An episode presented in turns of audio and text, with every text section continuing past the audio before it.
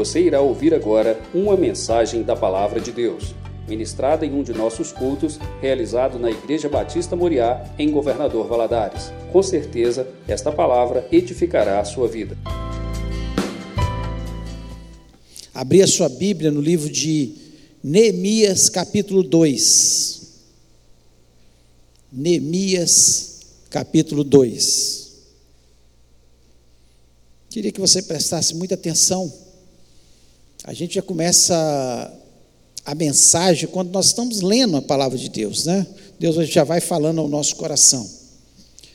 No mês de Nissan, no ano vigésimo do rei Artaxerxes, uma vez posto o vinho diante dele, eu o tomei para oferecer e lhe dei. Ora, eu nunca antes estivera triste diante dele. O rei me disse: Por que está triste o teu rosto, se não estás doente? Tem de ser tristeza do coração. Então temi sobremaneira e lhe respondi: Viva o rei para sempre. Como não me estaria triste o rosto se a cidade onde estão os sepulcros de meus pais está assolada e tem as portas consumidas pelo fogo? Disse-me o rei: Que me pedes agora? Então eu orei ao Deus do céu e disse ao rei: Se é do agrado do rei, e se o teu servo achar mercê em tua presença, peço que me envies ajudar a cidade dos sepulcros de meus pais, para que eu a reedifique. Então o rei, estando a rainha sentado junto dele, me disse: Quanto durará a tua ausência? Quando voltarás? Aprove ao rei enviar-me e marquei certo prazo. E ainda disse ao rei: Se ao rei parece bem, deixe-me cartas para os governadores da além do Delfrates, para que me permitam passar e entrar em Judá. Como também carta para Asaf, guarda das matas do rei, para que me dê madeira para as vigas das portas da cidadela do templo, para os muros da cidade e para a casa em que deverei alojar-me. E o rei mas deu, porque a boa mão do meu Deus era comigo. Então fui aos governadores da além do Eufrates e lhes entreguei as cartas do rei. Ora, o rei tinha enviado comigo oficiais do exército e cavaleiros. Disto ficaram sabendo Sambalate, o Honorita, e Tobias, o servo Amonita. E muitos lhes desagradou que alguém viesse a procurar o bem dos filhos de Israel. Cheguei a Jerusalém, onde estive três dias. Então à noite me levantei e uns poucos homens comigo. Não declarei a ninguém o que meu Deus me pusera no coração para que eu possa fazer em Jerusalém. Não havia comigo animal algum senão o que eu montava. De noite saí pela porta do vale, para o lado da fonte do dragão e para a porta do monturo, e contemplei os muros de Jerusalém que estavam assolados, cujas portas tinham sido consumidas pelo fogo. Passei à porta da fonte e ao açude do rei, mas não havia lugar por onde passasse o animal que eu montava. Subi à noite pelo ribeiro e contemplei ainda os muros. Voltei, entrei pela porta do vale e tornei para casa. Não sabia os magistrados aonde eu fora, nem o que fazia, pois até aqui não havia eu declarado coisa alguma, nem aos judeus, nem aos sacerdotes, nem aos nobres, nem aos magistrados, nem aos que faziam a obra. Então lhes disse: Estais vendo a miséria em que estamos, Jerusalém assolada e as suas portas queimadas. Vinde, pois, reedifiquemos os muros de Jerusalém e deixamos de ser opróbrio. E lhes declarei, declarei como a boa mão do meu Deus estivera comigo, e que também as palavras que o rei me falara. Então disseram: Disponhamos e edifiquemos e fortalecer as mãos para a boa obra. Porém, Sambalate, o honorita, e Tobias, o servo amonita, e Gesem, o arábio, quando souberam, zombaram de nós e nos desprezaram e disseram: Que é isso que fazeis? Quereis rebelar-vos contra o rei? Então lhes respondi: O Deus dos céus é quem nos dará bom êxito. Nós, seus servos, nos disporemos e reedificaremos. Vós, todavia, não tendes parte, nem direito, nem memorial em Jerusalém. Feche os olhos, oremos. Pai, nós louvamos, exaltamos o teu nome, te agradecemos, ó Deus, pela tua palavra, te agradecemos, ó Deus, por termos a oportunidade, Senhor, de aprendermos a tua palavra e quantas coisas boas o Senhor nos ensina.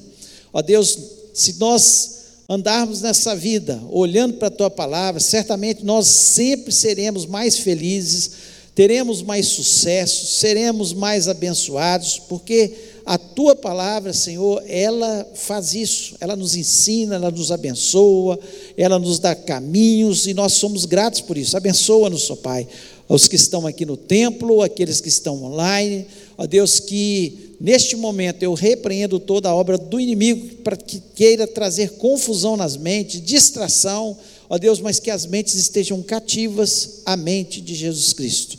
E eu te agradeço, ó Deus, porque o Senhor está neste lugar e nós certamente seremos abençoados no nome de Jesus Cristo. Amém. Você pode se sentar?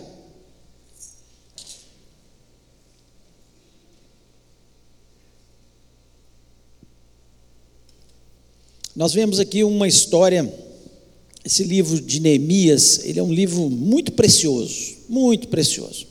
Ele traz tantos ensinamentos para a nossa vida, né? como muitos livros da Bíblia, né? Ler provérbios, que coisa maravilhosa ler provérbios. Quanta sabedoria nós adquirimos para nós errarmos menos nessa terra. E Neemias, ele nos dá lições muito especiais. E eu espero que você possa aprender como eu aprendi, né? É, preparando essa mensagem, aquilo que Deus falou no meu coração. E Neemias, ele estava vivendo um momento muito difícil. Quando nós lemos o capítulo 1, de Neemias, nós vemos que chegaram algumas pessoas de Jerusalém e ele perguntou para aquelas pessoas: como é que está Jerusalém? Porque parte do povo já estava voltando para Jerusalém, para a Cidade Santa. E como é que está? Ah, falaram, está um terror.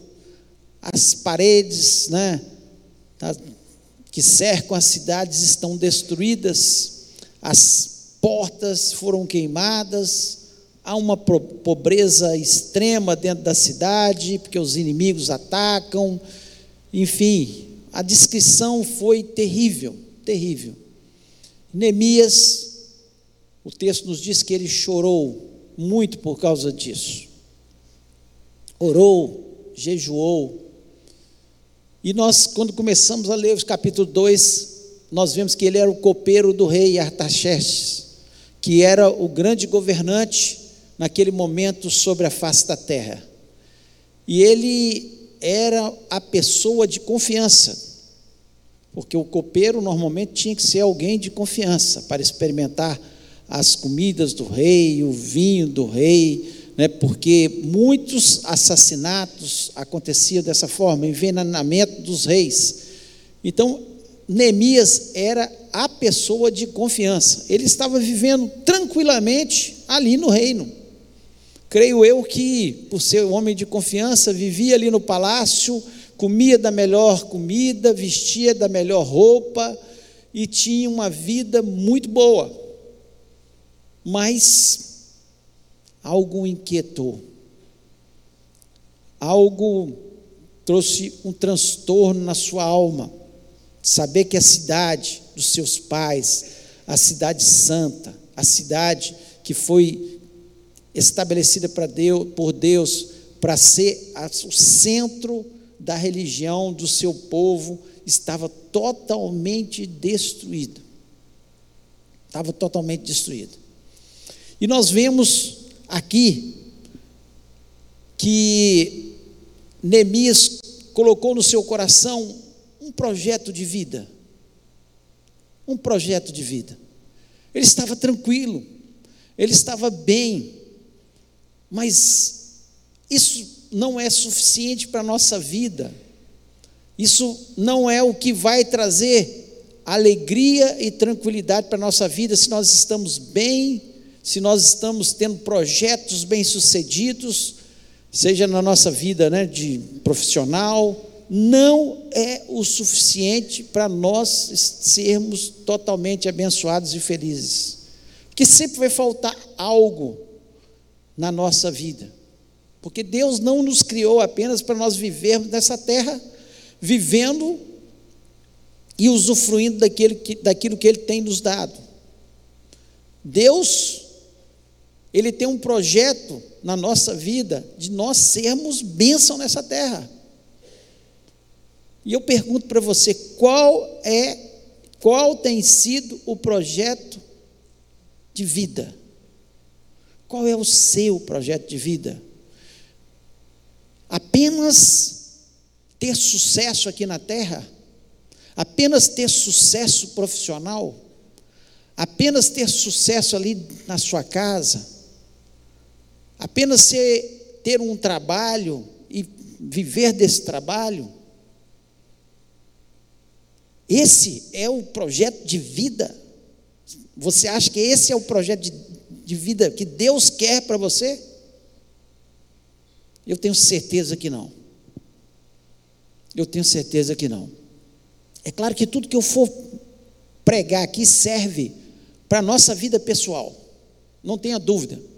Tudo que eu pregar aqui, nessa noite, vai servir para a sua vida pessoal, para o sucesso na sua vida pessoal.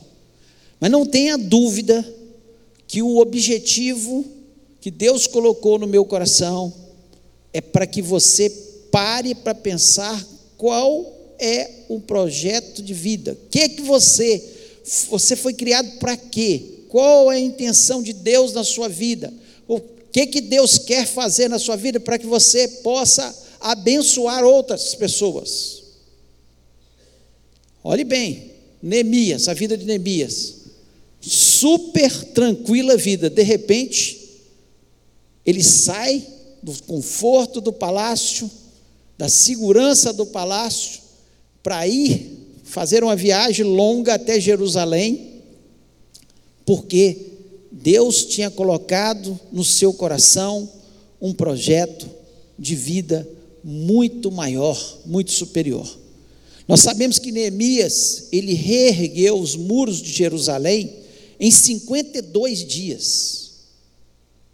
Coisa de alguém muito organizado, de alguém que tinha né, é, a capacitação de organizar as coisas, porque era impossível, se não fosse com muita organização, com muito incentivo, que ele, junto com o povo, reconstruísse aqueles muros em 52 dias.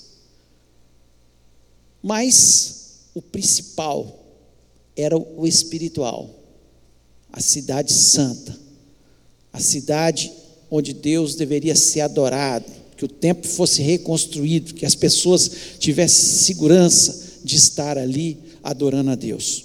E eu queria usar esse projeto de Neemias, que se tornou uma realidade da reconstrução dos muros de Jerusalém, um projeto de vida para que nós parássemos para pensar sobre a nossa vida. Você tem um projeto de vida espiritual. É claro que quando eu estiver falando muitas coisas, é, vai encaixar com a sua vida profissional também. Mas eu quero que você pense, foque especialmente no projeto de vida espiritual.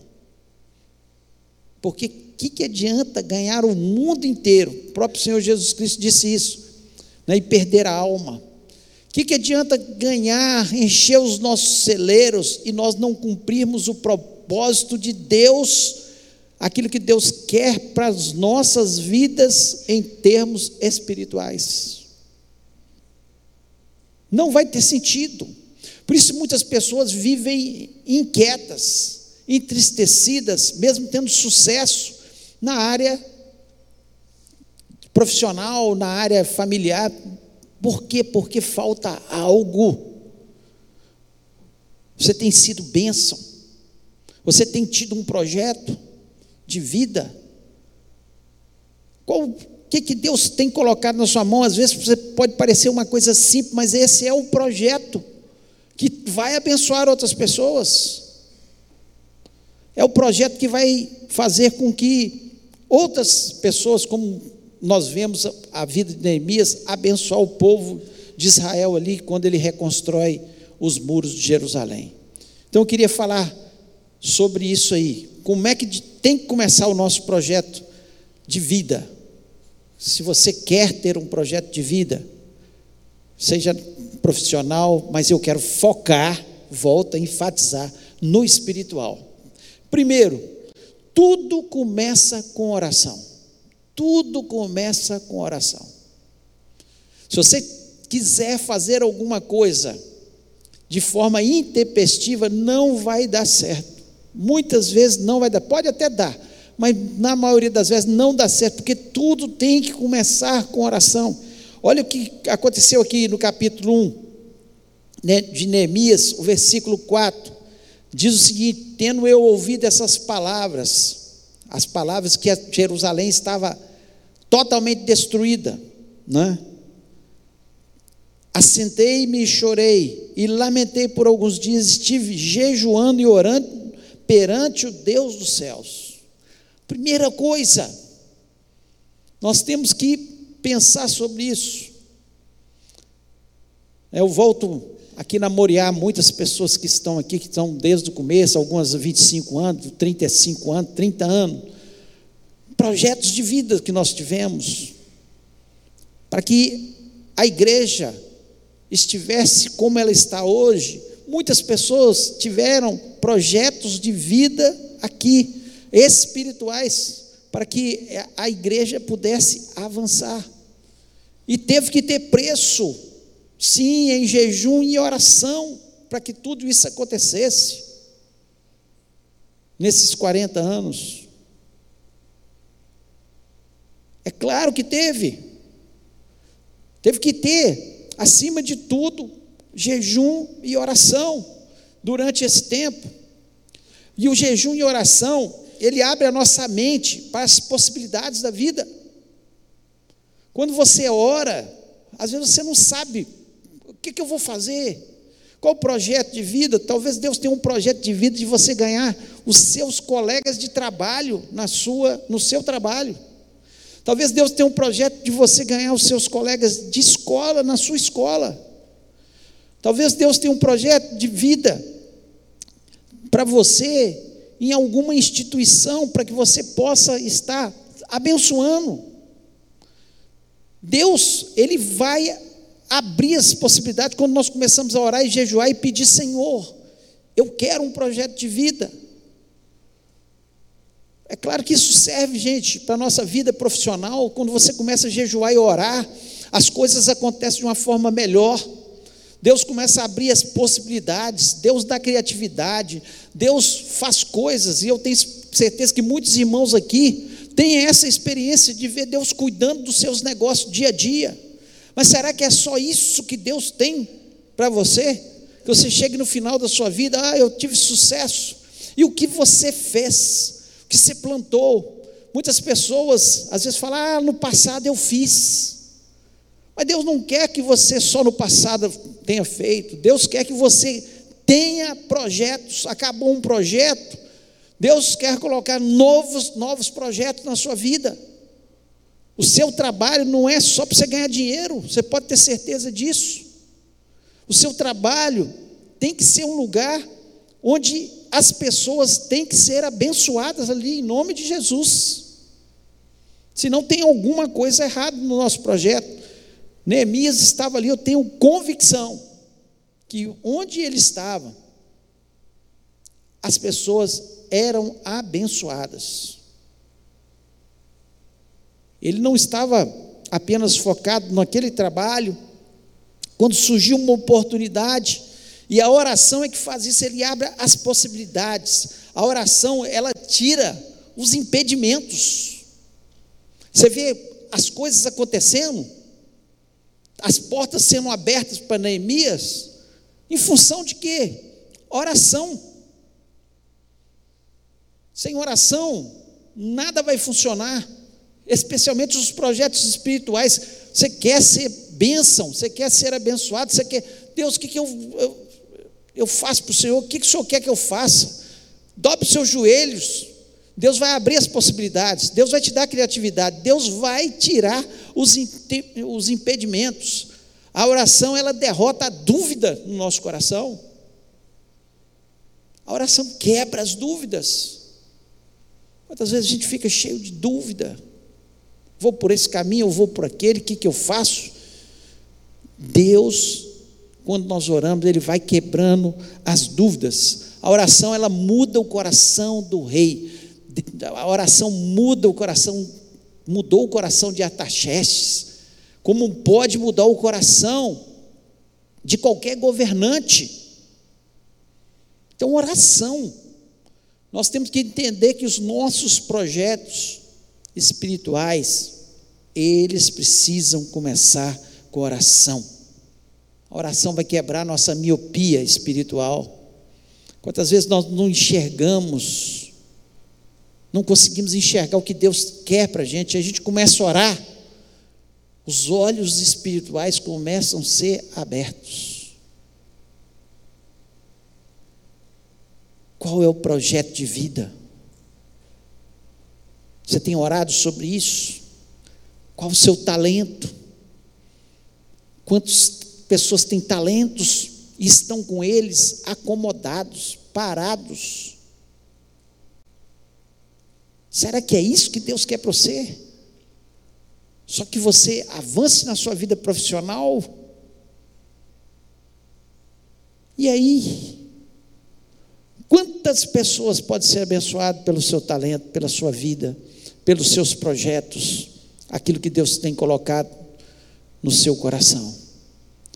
Nós vemos o exemplo até do Senhor Jesus Cristo, para começar o seu maior né, projeto, o maior projeto espiritual que já aconteceu sobre a face da terra, quando Jesus vai se preparando para o seu ministério, o que, que ele começa fazendo?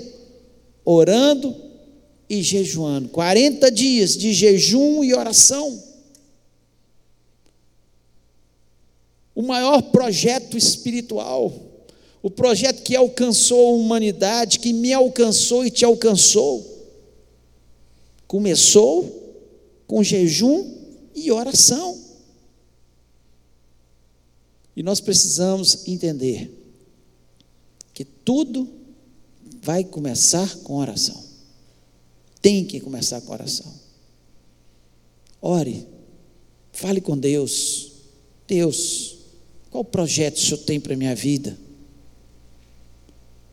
Pode ser pessoal, profissional, mas foque no espiritual. Porque tudo nessa terra vai passar. A única coisa que ficará, que será o nosso galardão, é aquilo que nós plantarmos de espiritual na vida das pessoas. Então pense sobre isso aí. Segundo, nós vemos aqui na vida de Neemias, que fez com que o seu projeto espiritual se tornasse bênção. Planeje com antecedência. Planejar com antecedência. Olha o que diz o capítulo 2, versículo 5. E diz o seguinte: E disse ao rei: Se é do agrado do rei, e se o teu servo acha mercê em tua presença, peço que me envies ajudar a cidade dos sepulcros de meus pais, para que eu a reedifique. O que, que ele fez? Ele planejou tudo com antecedência. Já estava na cabeça dele, Deus já colocou o projeto. Eu tenho certeza, Deus já tinha colocado o projeto. Olha, vai lá. Você vai chegar diante do rei, você vai ficar com a sua cara triste, porque você está triste realmente, ele estava triste. O rei vai te perguntar, ele vai te perguntar, e você vai falar o motivo. E você vai fazer tudo com antecedência. Olha o que aqui nós vemos aqui ele dá o tempo de viagem no versículo 6. Ele, o rei pergunta no final aqui: quando voltarás? Aprova o rei enviar-me, marquei certo prazo. Ele dá um prazo de viagem, ele sabia. Ele planeja tudo com antecedência. Quantas vezes nós vamos, queremos fazer algum projeto, seja na nossa vida pessoal ou espiritual, e nós não paramos para pensar, não planejamos. E não planejamos. É claro que coisas muitas vezes vão acontecer a curto prazo, algumas coisas a médio prazo e algumas coisas a longo prazo. Mas tem que ter projeto, tem que planejar com antecedência. Nós temos que pensar: o que é que nós vamos fazer? E ele dá o tempo de viagem ali no versículo 6. Ele ainda é, pegou cartas no versículo 7 e 8 nós vemos claramente, ele pegou cartas que facilitariam a sua viagem. Primeiro, ele pega cartas para ir diante dos governadores. Depois ele pega carta para Asaf, que era o, quem guardava a madeira do rei, as florestas do rei, para ele pegar madeira. Ele planeja todas as coisas. Ele não estava lá em Jerusalém, mas ele ora, jejua, ele certamente especulou como é que estava, como é que era a situação. Ele sabia que no caminho para levar essas madeiras, para levar as coisas para a reconstrução dos muros de Jerusalém, as portas de Jerusalém, existiriam inimigos. Então ele precisaria de cartas. Ele precisaria da guarda do rei para guardá-lo. Ele planeja ele, tudo com antecedência. Ele não vai na loucura. Tem pessoas que querem abrir um negócio e ah, vou abrir. Você já pensou? Você já planejou? Você conhece da, da, da situação? Você conhece o negócio? Como que é o mercado? E mesmo nos projetos espirituais. Aí eu vou fazer assim, calma. Você orou, você planejou, você sabe dos problemas que podem vir, você sabe da oposição. Claro que nós temos que pensar, nós temos que planejar com antecedência. Quando ele chega lá em, em Jerusalém, nós lemos aqui, ele vai passando de porta em porta, rodeando toda a cidade, calado, observando todas as coisas. Tudo ele estava olhando. Antes de começar qualquer construção ali, ele observa ele planeja tudo com antecedência. Como é que vai fazer? E enquanto isso, eu acredito que ele estava orando, ele estava pedindo sabedoria a Deus, e Deus ia dando à medida que ele pedia.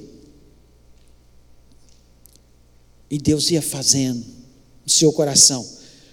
Ele, olha, ele é tão sábio, ele planeja tudo com tanta antecedência, que ele não espalha notícia para ninguém. Nós vemos isso no versículo 16, e eu queria ler esse versículo. Diz o seguinte: Não sabia os magistrados aonde eu fora, nem o que fazer, pois até aqui não havia eu declarado coisa alguma, nem aos judeus, nem aos sacerdotes, nem aos nobres, nem aos magistrados, nem aos mais que faziam a obra. Ninguém. Nem o povo que estava carregando madeira com ele, estava vindo de lá, trazendo as madeiras, sabia o porquê daquilo falou nada para ninguém. Quantas vezes, mesmo antes da gente saber se aquele projeto é de Deus, se é uma coisa que Deus quer que a gente faça verdadeiramente, a gente já espalha para todo mundo. Já falou para todo mundo. O segredo do negócio é guardar segredo. Até o momento certo de falar. Tem um tempo certo.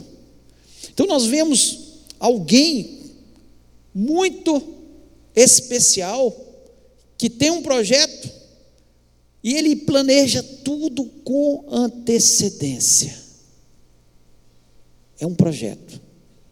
Se você começar a construir uma casa, sem um projeto, o que, que vai acontecer?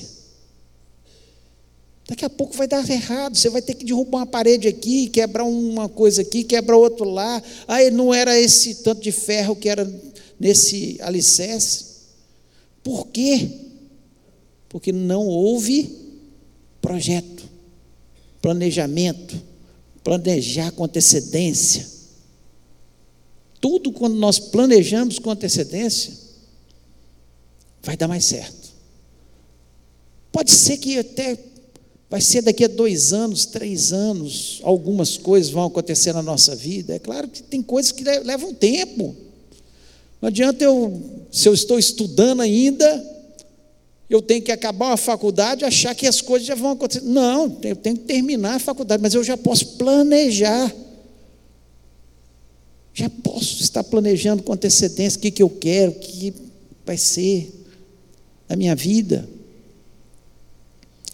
Mas, em termos espirituais, isso também é uma verdade. Tem que pedir a Deus. Para não começar um projeto e parar pelo meio. Quantas pessoas começam? Ah, eu queria fazer. Dá um mês. Ah, estou cansado, eu não quero mais, não era isso. Porque não houve planejamento.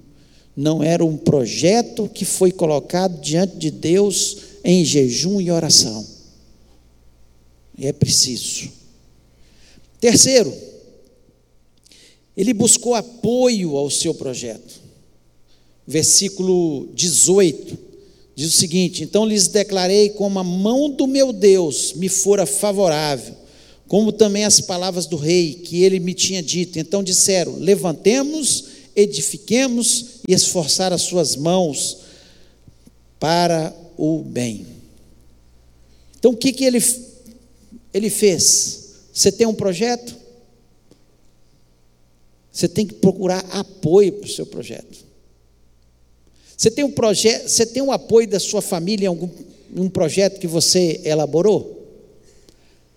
Você tem o, o apoio dos seus superiores no projeto que você elaborou? Se você não tiver o apoio, esse projeto já vai ser fracassado.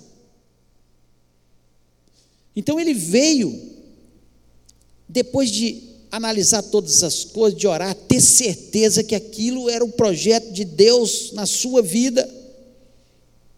Depois de olhar e analisar todas as coisas, ele chega para, para as pessoas ali interessadas e fala: Olha,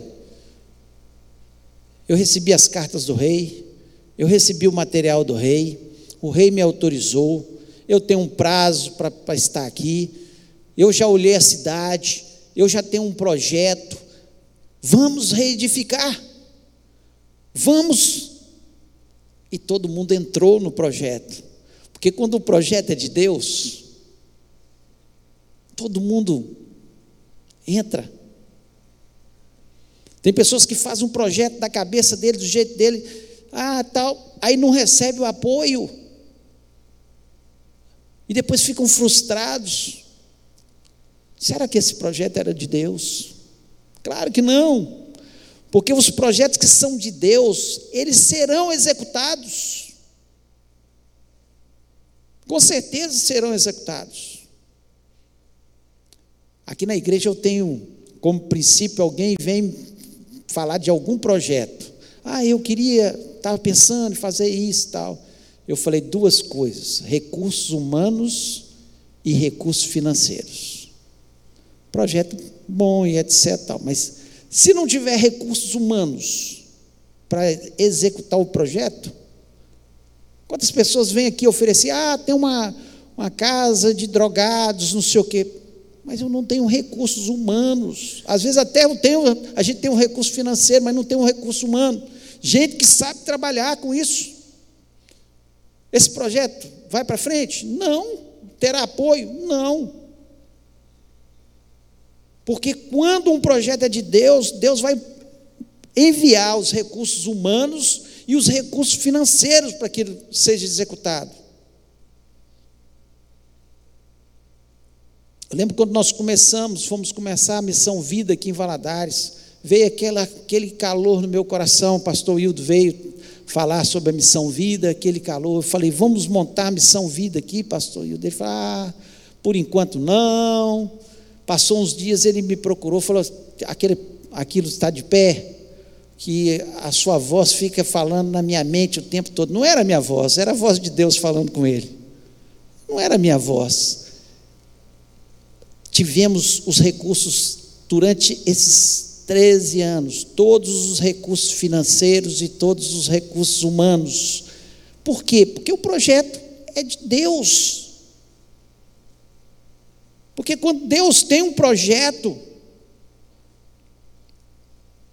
a gente fala, reedifiquemos, esforcemos, vamos fazer. Todo mundo veste a camisa, a igreja vestiu, abraçou o projeto, outras igrejas abraçaram o projeto.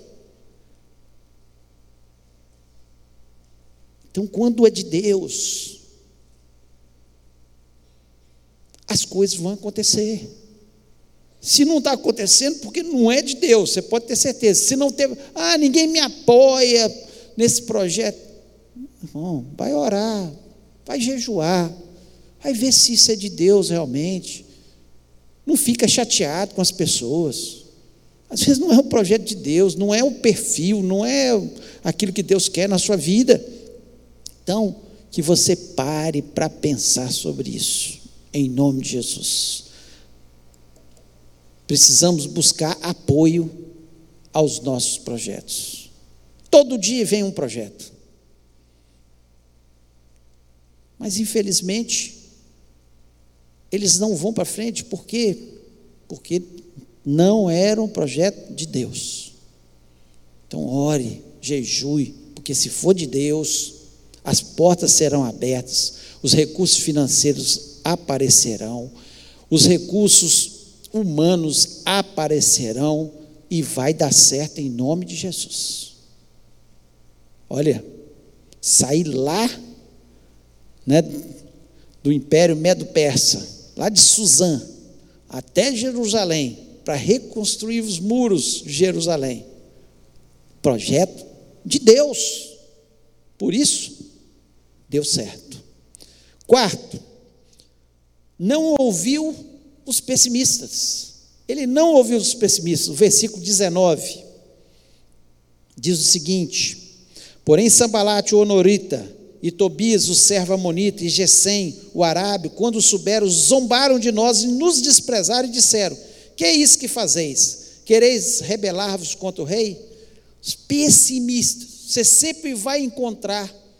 Se você tem convicção, se você orou, jejuou, planejou, as portas estão sendo abertas, você está tendo apoio do seu projeto, você vai encontrar pessoas pessimistas, pessoas que vão tentar te colocar para baixo, pessoas que vão querer que você não vá para frente nos seus projetos, sejam eles pessoais, não, você não tem capacidade para isso, não, sejam eles na sua profissão, sejam eles espirituais, vai ter gente querendo dizer,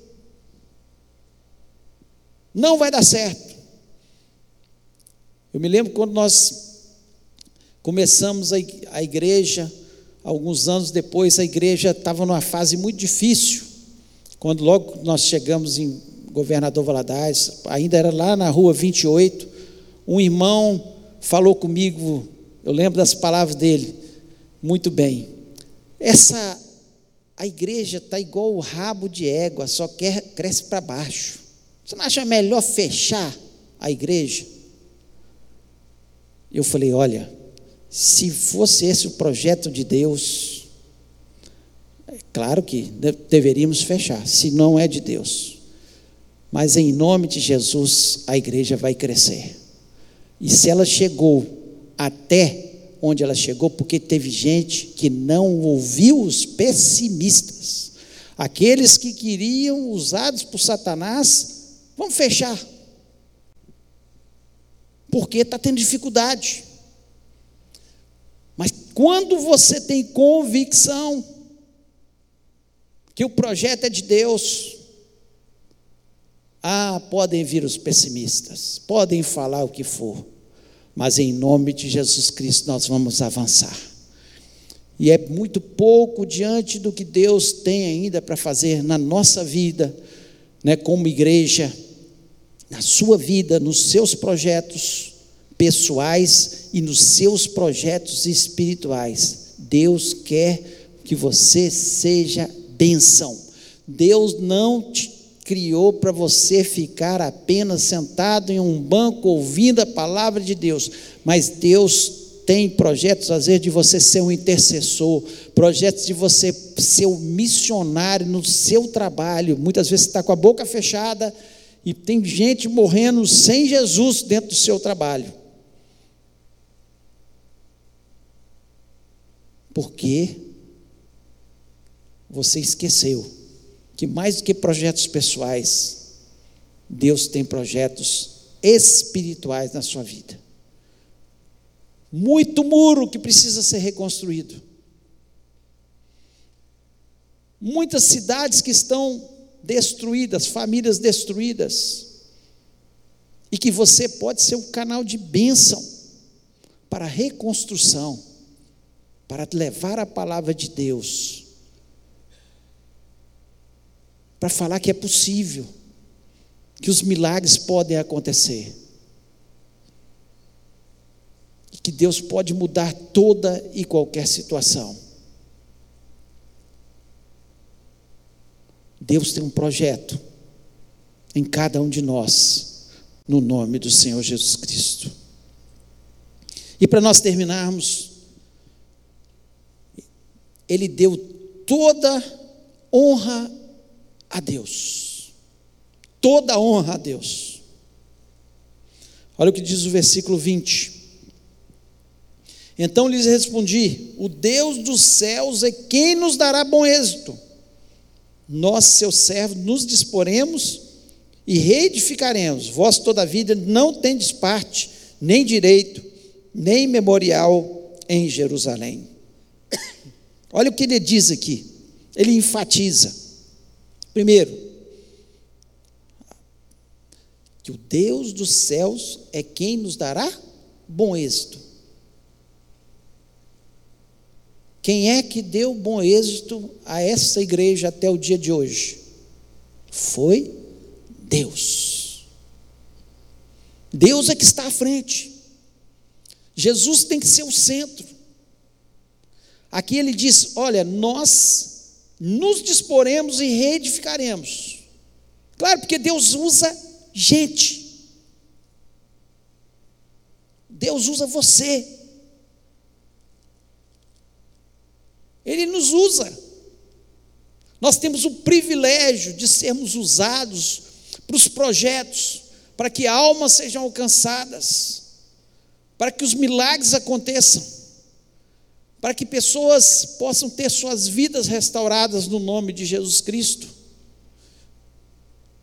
Agora, quem dá o bom êxito é Deus. Toda honra, toda glória. Quem que tirou Neemias quem que usou Neemias? Quem que deu as cartas para Neemias? Quem que deu a madeira para Neemias? Quem que deu a inteligência para Neemias? Quem deu estratégia para Neemias? Foi Deus. Foi Deus. Então a Deus toda honra, toda glória e toda exaltação. Ah, quando nós colocamos os nossos projetos diante de Deus, pessoais ou espirituais, e achamos que fomos nós, foi o meu braço, foi minha inteligência, foi minha sabedoria. Estamos perdidos.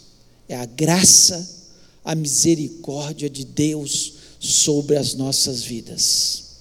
Até aqui, nos ajudou o Senhor. Até aqui o Senhor tem estado conosco. E nós queremos que até o último dia da nossa vida, Ele esteja nos nossos projetos, que Ele nos encaminhe, que Ele nos dê direção, que Ele esteja à frente, que Ele seja a nossa bandeira. Lá em Números capítulo 14, versículo 8. Eu gosto muito desse versículo. Quando Caleb diz o seguinte: Se o Senhor se agradar de nós, então nos fará entrar nessa terra e nula dará, terra que mana leite e mel. Quem é que ia fazer com que eles entrassem na terra? Deus. Deus, como fez? Eles entraram na terra. Não neste momento, por causa da incredulidade do povo, mas foi Deus que os colocou lá na terra prometida. Caleb só diz o seguinte: se o Senhor se agradar de nós, a única coisa que nós temos que fazer para que os nossos projetos de vida, pessoais, espirituais, deem certo, é agradar a Deus, é honrá-lo é colocá-lo em primeiro lugar na nossa vida. É falar, Senhor, eu sou pó, Um dia vou virar pó. Mas a tua misericórdia me alcançou. Se eu tenho uma vida eterna, é por causa de Jesus. Se eu tive o privilégio de ser abençoado, por causa de Jesus. Foi Jesus. Tudo é Jesus. Eu não sei como pessoas podem viver sem Jesus. Eu lembro, antes de me converter, aos 17 anos, procurava alegria em tantas coisas, mas existia um vazio na minha alma, que só foi preenchido o dia que Jesus Cristo entrou no meu coração. Talvez você que está me ouvindo aqui dentro, no templo, online, sente esse mesmo vazio. E esse vazio é do tamanho de Jesus. E se o Senhor se agradar de nós, ah, nós seremos abençoados. Os nossos projetos serão abençoados. No nome do Senhor Jesus Cristo. 1 Samuel, para nós terminarmos aqui, 1 Samuel 17, 45 diz o seguinte: Davi, porém, disse ao filisteu: Tu vens contra mim com espada, com lança e com escudo eu, porém, vou contra ti em nome do Senhor dos Exércitos, o Deus dos exércitos de Israel, a quem tens afrontados. Afrontado. Davi enfrentar o gigante Golias. E ele, de repente, vê um homem de três metros de altura, com armadura, todo mundo com medo daquele gigante. E Davi só fala uma coisa com ele: Olha, meu projeto de vida é te derrubar agora, porque você está afrontando o Deus dos exércitos, você está afrontando o Todo-Poderoso. O meu projeto de vida é ver você derrubado. Você vem com, pra, comigo com lança, espada, escudo, ah, mas eu vou em nome do Senhor dos Exércitos. Se os nossos projetos, sejam eles pessoais, sejam eles espirituais, têm a mesma visão de Davi, certamente nós vamos ver o gigante tombando em nome de Jesus.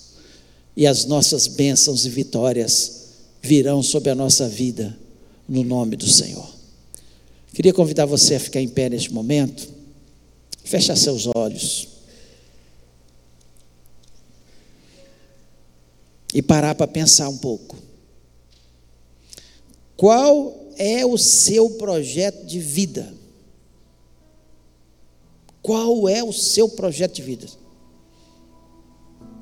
Tudo bem, você pode ter projetos de vida, de ter sucesso profissional, não está errado isso não.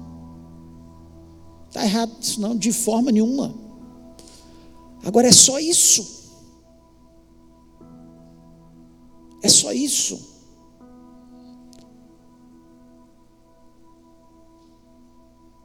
Perde o sentido. Porque a vida vai passar.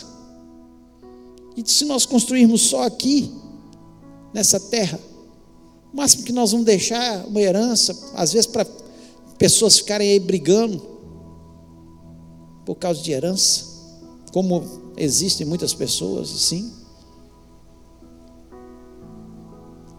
Agora, Deus tem muito mais para a sua vida em nome de Jesus. Ele tem projetos, Ele quer usar os seus talentos. Aí você pode dizer: ah, mas eu tenho poucos talentos, mas você tem talentos. Coloque à disposição de Deus. jejue, ore, fale com Deus. Eu quero ser útil, eu quero produzir no teu reino, eu quero que os muros sejam reedificados. Eu quero ser produtivo. Eu quero ser plantado no meu trabalho. E nesse lugar eu poder falar de Jesus, não só com a minha boca, porque tem gente que usa a boca, mas o testemunho é péssimo. Mais que o testemunho, mais com o testemunho. Eu queria te desafiar a sair desse lugar com pelo menos o propósito de orar e jejuar e perguntar para Deus: qual é o teu propósito para a minha vida? Quais são os muros que o Senhor quer que eu reconstrua? Onde o Senhor quer me usar?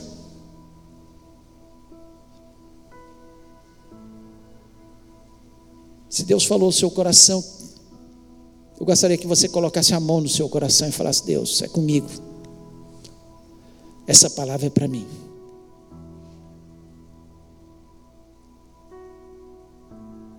Essa palavra é para mim. Eu quero novos projetos. Eu quero mais do Senhor na minha vida. Eu quero ser incomodado, Senhor, como Neemias foi incomodado, porque ele estava ali no conforto do palácio, mas aquilo incomodou o seu coração, porque ele sentiu que era muito pouco para a vida dele, que o Senhor tinha propósitos maiores, propósitos espirituais para que ele pudesse ser uma grande bênção. Está aqui teu povo, Senhor.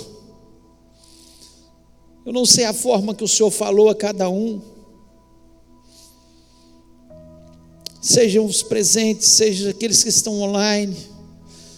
Mas, ó Pai, em nome de Jesus, em nome de Jesus, o Senhor esteja quebrando as amarras de Satanás, todas as palavras dos pessimistas, daqueles, Senhor, que desprezam aquilo que nós fazemos pelo Senhor, em nome de Jesus Cristo.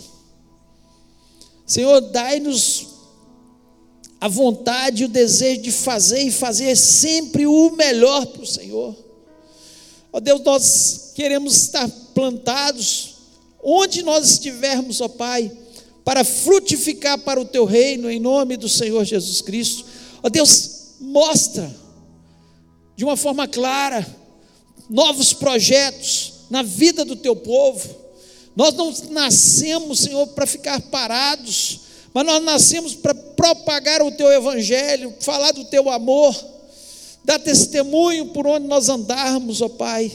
Senhor, orarmos e jejuarmos pelos nossos familiares para que haja restauração, orarmos para os nossos colegas de trabalho, colegas de escola, para que eles sejam restaurados e abençoados em nome de Jesus Cristo.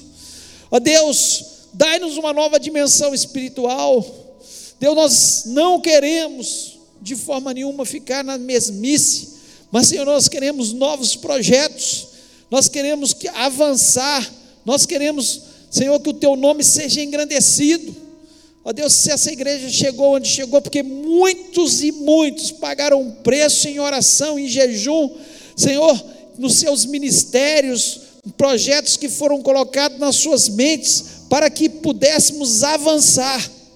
Ó Deus, é reedifiquemos, Senhor, é todos nós, nós precisamos ter esse entendimento, somos um corpo em Cristo, e cada um tem a sua função, cada um tem o seu trabalho, cada um tem que fazer a sua atividade com amor, com dedicação, colocando isso como projeto de vida.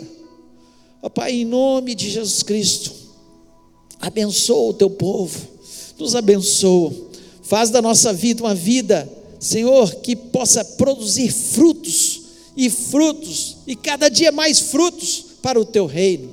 Nós te agradecemos, ó Pai, Senhor, e que cada um de nós possa sair deste lugar desafiado, ó Pai. Ó Deus, em nome de Jesus, lhe peço a Deus agora pela nossa semana.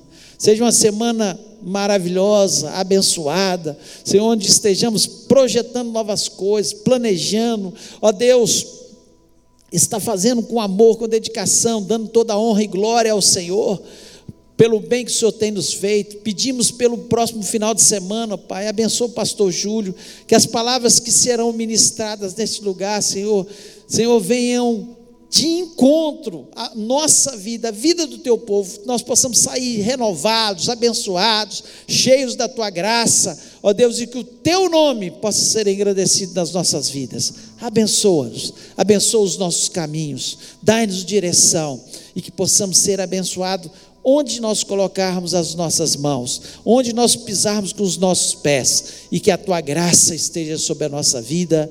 Eu te peço isso no nome maravilhoso do Senhor Jesus. Amém. Que o amor de Deus, a graça de Jesus e a comunhão do Espírito Santo seja sobre a vida do teu povo, hoje e para todos sempre. Amém. Deus te abençoe. Que você tenha um Querido grande amigo, projeto de Deus vida em nome do interessa Senhor. por você. Ele conhece as circunstâncias atuais da sua vida. Não hesite em buscá-lo. Em Jeremias 33, versículo 3, ele nos diz: Clama a mim e responder-te-ei, e anunciar-te-ei coisas grandes e ocultas que não sabes. Esperamos que a mensagem ouvida tenha falado ao seu coração e que você e sua família sejam abençoados pelo Senhor Jesus.